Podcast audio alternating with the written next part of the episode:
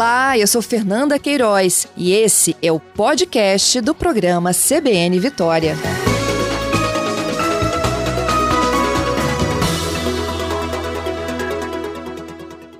Bem, é uma situação né, realmente muito diferente. Hum, né, porque a nossa conexão tem uma pequena né, diferença aqui de contato, mas só queria né, começar falando sobre justamente esse ambiente que eu acabei citando né, um ambiente doméstico muito mais frequentado e os idosos com toda a atenção necessária nesse momento. O que, que a gente destacaria, junto com a sua ajuda, nesse, nessa questão dos cuidados? Então, Fábio, com essa epidemia, os idosos eles têm ficado mais em casa. E o ficar mais em casa tem aumentado o número de idosos que estão sofrendo queda. Né? E isso é muito preocupante, porque os idosos, como você mesmo falou, são idosos de grupo de risco, né? Então, nós temos que nos atentar muito para isso. E vários são os fatores que têm levado esses idosos a cair. Né? Os idosos eles estão mais ansiosos, os idosos estão com medo de toda a situação, os idosos estão dormindo mal, né? E esses idosos estão com, com, todo esse, com toda essa problemática aumentando o número de, de remédios que tem tomado, né? Tem aumentado os remédios psicotrópicos, aqueles remédios que nos deixam mais calmo, fazem a gente dormir mais. E esses remédios, eles têm uma relação direta com o risco de queda. Então, é, como eu falei, são várias as causas dos idosos. Os idosos eles estão interrompendo seus tratamentos crônicos, estão deixando de ir né, nos atendimentos com cardiologista, com geriatra, estão deixando de fazer as suas atividades físicas, né, porque estão, tem que ficar mais em casa. Então, é, eles têm aumentado muito o número de queda deles. E a queda, ela é multifatorial. Eu falei uma das causas agora, mas a gente tem várias causas de queda. Né? A gente tem todas as consequências do envelhecimento, que é uma diminuição da visão, diminuição da força, diminuição do equilíbrio. Né? Os idosos que tomam muitos medicamentos, os idosos são mais propícios a, a terem quedas, então a gente tem que tomar muito cuidado com isso. E assim, a gente sabe que mudanças mínimas que a gente faz, a gente pode mudar a vida desse idoso nesse momento, né? É um dos fatores também. Com certeza causais das quedas são o ambiente que o idoso mora, né? É, iluminação do ambiente, barras de proteção, é, tapetes, animais domésticos, tudo isso na nossa vivência a gente vê são motivos de queda para os idosos. Então, mudanças mínimas que a gente faz com orientação, a gente pode prevenir a, a, esse, esse risco de queda com os idosos. Entendido. Bem, nesse sentido, né, sobre, claro, acompanhamento médico dos problemas já conhecidos deles, é, não devem ser relaxados, né, o acompanhamento deve acontecer. A gente tem aí até as possibilidades que planos de saúde abriram, muitos dos médicos já têm né, canais de atendimento né, virtual, mesmo pelo telefone. Pode ser pelo menos a garantia dessas orientações a princípio, né, Marcarini? Perfeito. A toda, toda a equipe de saúde, nós também, fisioterapeutas, nós estamos realizando atendimento por, por, por vídeo, por chamar, por, por teleatendimento, né? E os médicos também estão fazendo isso. Então, os idosos, eles podem manter o seu acompanhamento com, com, com os médicos que já são, que o acompanham através disso. Isso já ajuda muito eles a não deixar de ter o seu acompanhamento médico é mensal ou trimestral, que também pode ajudar, né? Nessa, o, o médico ele pode identificar os fatores que estão é, levando esse idoso a cair e, e, intervir nisso também. A gente sabe hoje que uhum. 50% dos idosos com mais de 80 anos, eles caem pelo menos uma vez por ano. E essas quedas, elas podem não causar nada para os idosos, ou elas podem ser é, gravíssimas. Né? Os idosos que são ativos, eles podem ficar dependentes de outras pessoas para fazer as, as suas atividades básicas da vida diária. Né? Tomar banho, se alimentar, o idoso tem uma fratura de fêmur, como a gente tem paciente que não, né, não se reabilita funcionalmente, o idoso pode ter um traumatismo craniano, né, o idoso pode ter várias lesões que podem fazer com que ele perca a sua funcionalidade. E aí, para gente da fisioterapia, para geriatria, para as áreas que estão em contato com o idoso, o idoso que não é funcional é o idoso doente. E a gente, para diminuir esses idosos doentes dentro de casa, nesse momento, a gente está vendo, a gente costuma falar que a gente está vendo uma epidemia de queda nos idosos. A gente tem que fazer intervenções mínimas. Intervenções mínimas mudam a vida dos idosos e de todas as pessoas que estão ao redor deles. Vamos ajudar nessas intervenções, essas orientações que já podem ser, né, por nós até definidas com essa conversa. É, sempre a gente lembra, né, de uma coisa, mas parece que tem gente que ignora ainda. O uso de tapete, o tapetinho. Isso a gente, pelo menos, já pode observar por ali um risco, Fernando?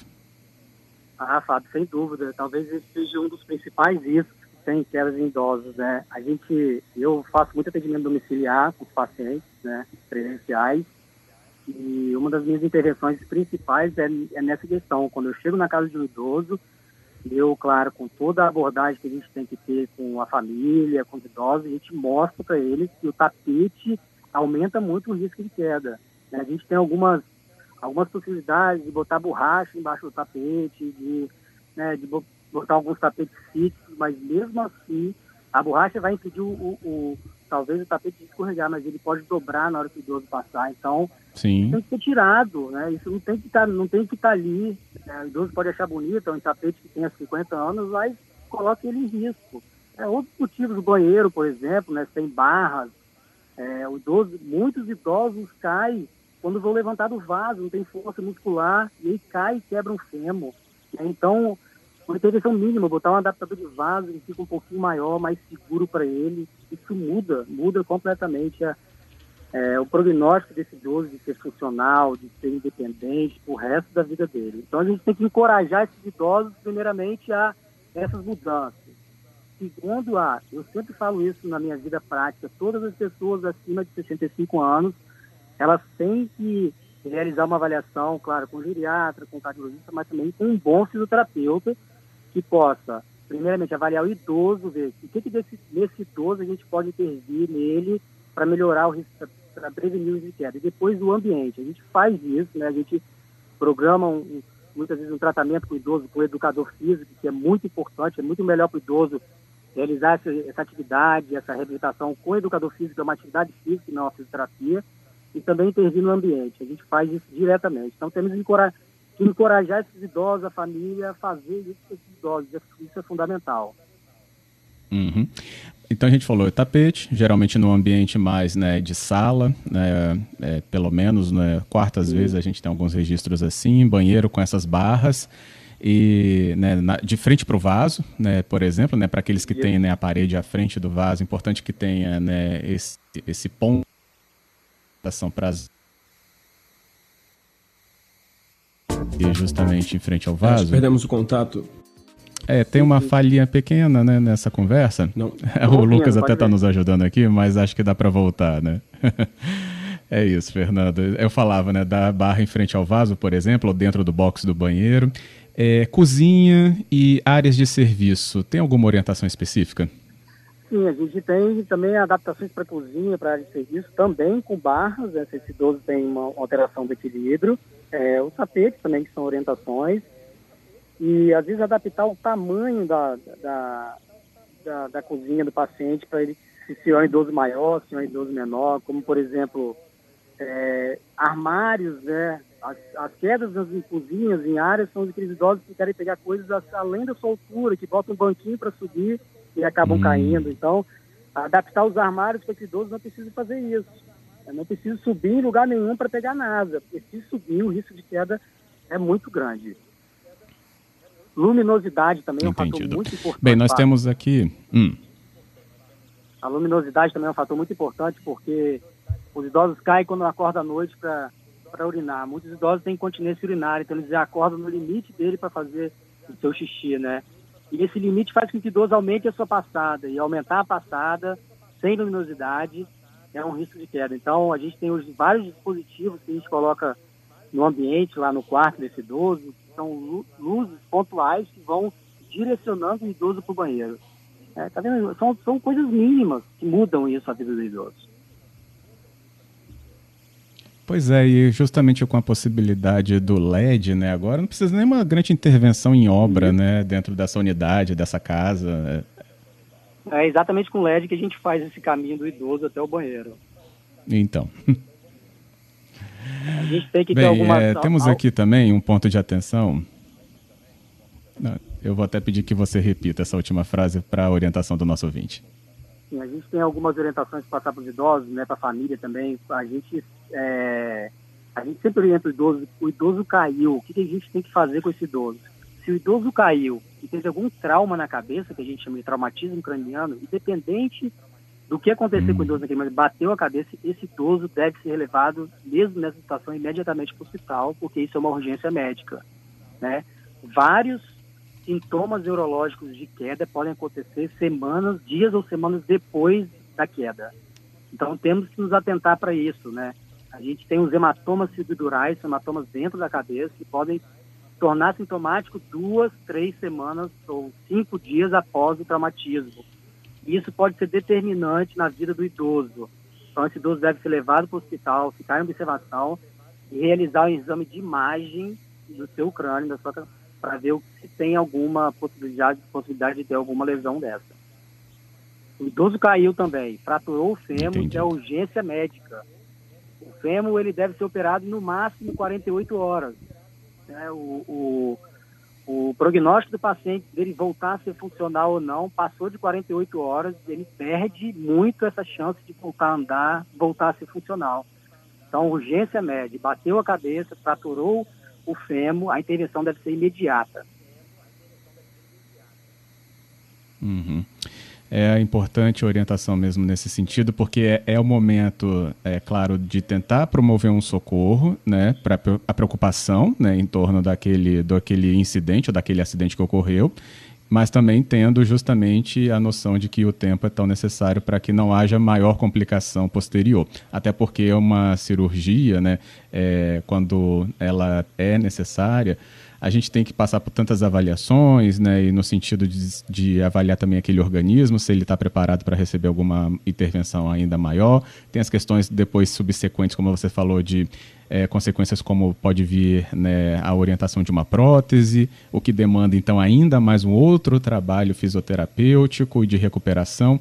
Ou seja, tudo que a gente está falando aqui é de suma atenção para que as pessoas evitem justamente consequências maiores, Marcarini, e é muito importante que isso seja frisado realmente. Perfeito.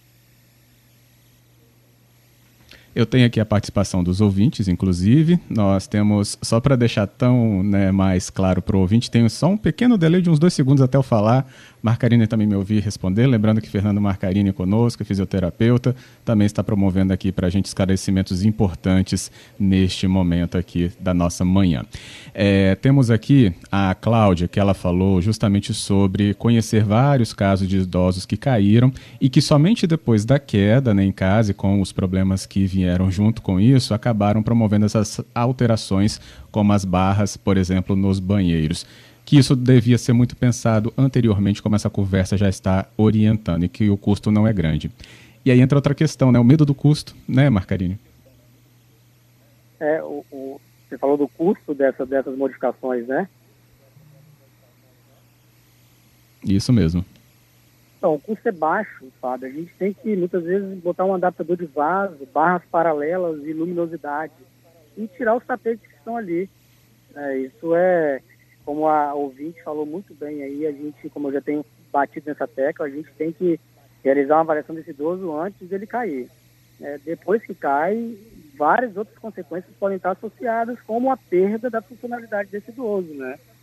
E aí isso tem a preocupação, do, tem que ter a preocupação do idoso e de todos os familiares ao redor dele, porque isso muda o meu acompanhamento de vida de idosos, eu vejo isso muda a vida de todas as pessoas que estão ao redor. Né? Vai ter que ter outra pessoa dentro de casa tomando conta desse idoso, né? um acompanhante, um técnico de enfermagem. E aí sim se tem mais custo, porque é, o gasto vai ser muito maior depois que esse idoso cai, não tenha dúvida disso. Uhum. Tem a participação do Jonas, nosso ouvinte também, e aí era a orientação que eu também iria pedir. O Jonas nos ajuda também nisso, que ele fala sobre o idoso que mora sozinho nesse período aí do distanciamento e isolamento. O que, que é recomendado? Fábio, essa é uma problemática grande. A gente tem no nosso estado em torno de 15 mil idosos que moram sozinhos, idosos que estão acima de 60 anos. Então, esses idosos, a situação deles pode ser, pode nesse momento de queda ser dramática, porque esse idoso, se ele cai, uhum. ele tem um traumatismo craniano ou uma fratura de fêmur, ele não consegue se levantar. Então, as minhas orientações, eu falo isso para os pacientes que moram sozinhos, para os filhos, para para todas as pessoas ao redor é mantenha o contato com esse idoso diariamente, mais de uma vez por dia. Se não conseguir falar com esse idoso, vá atrás dele, onde ele estiver, vai dentro de casa, porque esse idoso pode estar ali com uma queda, não conseguindo levantar, não conseguindo chegar perto do celular. Então, as orientações é, procure ter contato com esse idoso diariamente, mais, a maior quantidade de vezes possível, mesmo que se torne chato. E a segunda orientação, se você tem muitos idosos que não têm famílias, se você tem um idoso no seu prédio, seu vizinho, um idoso que você conhece, né, ligue para ele, vai lá, bate na porta dele, pergunta se está tudo bem, se está precisando de alguma coisa. Né? Às vezes o idoso não tem, que conversar, essa batida na porta vai ser o momento dele é, descarregar um pouco aquilo que ele está está vendo, de alguma coisa que ele, alguma notícia que ele viu nesse momento. Então, mantenha o contato com os idosos. A queda é um problema, a gente fala de toda a sociedade, né? Então, mantenha o contato com esses idosos o máximo possível. Muito bom. É, quando puder, né, sair para comprar alguma coisa, né, fazer esse tipo de oferta, né, de se candidatar fazer a compra para ele, ou mesmo pensar naqueles que não têm, né, por exemplo, uma, um manejo tão fácil, né, por mais que o celular seja tão acessível hoje em dia, mas muitos também não têm um manejo, né, na rede social ou naqueles canais de distração, o joguinho. Então, se prontifica também a ajudar comprando algo que é, seja confortável para ele, né? Se divertir. E aí podem entrar inúmeras né, situações né, de revistas, palavras cruzadas, enfim, ou qualquer outra que seja sugestão. É, tem aqui também a parte que a gente poderia até usar o espaço da nossa entrevista para você, Fernando, que atua nessa área da fisioterapia né, e conversa conosco, lembrando que o Fernando Marcarini é fisioterapeuta, e falar também sobre a importância desse profissional no ambiente hospitalar, que a gente está vendo falando tanto né, sobre UTI, sobre né, os casos graves da Covid, sobrecarregando o sistema de saúde e as equipes. E as equipes têm a participação do fisioterapeuta, inclusive em áreas é, muito importantes e determinantes para a recuperação desse paciente, né, Fernando? É, Fábio, sem dúvida. O fisioterapeuta é o profissional de, que está na, na, na, frente do, do, desses atendimentos dos pacientes com Covid. O fisioterapeuta é o profissional que tem é, o manejo do respirador desses pacientes. Né? A fisioterapia respiratória ela pode prevenir o paciente de ir para um respirador e ela pode também, quando o paciente está no respirador, fazer com que esse paciente tenha o maior conforto possível. Então, o fisioterapeuta ele é de grande importância nas UTIs, no, no, no atendimento ambulatorial dos hospitais, para dar o maior conforto para esse paciente, porque é ele que vai manejar o respirador e vai dar todas as possibilidades desse paciente se recuperar. Ótimo.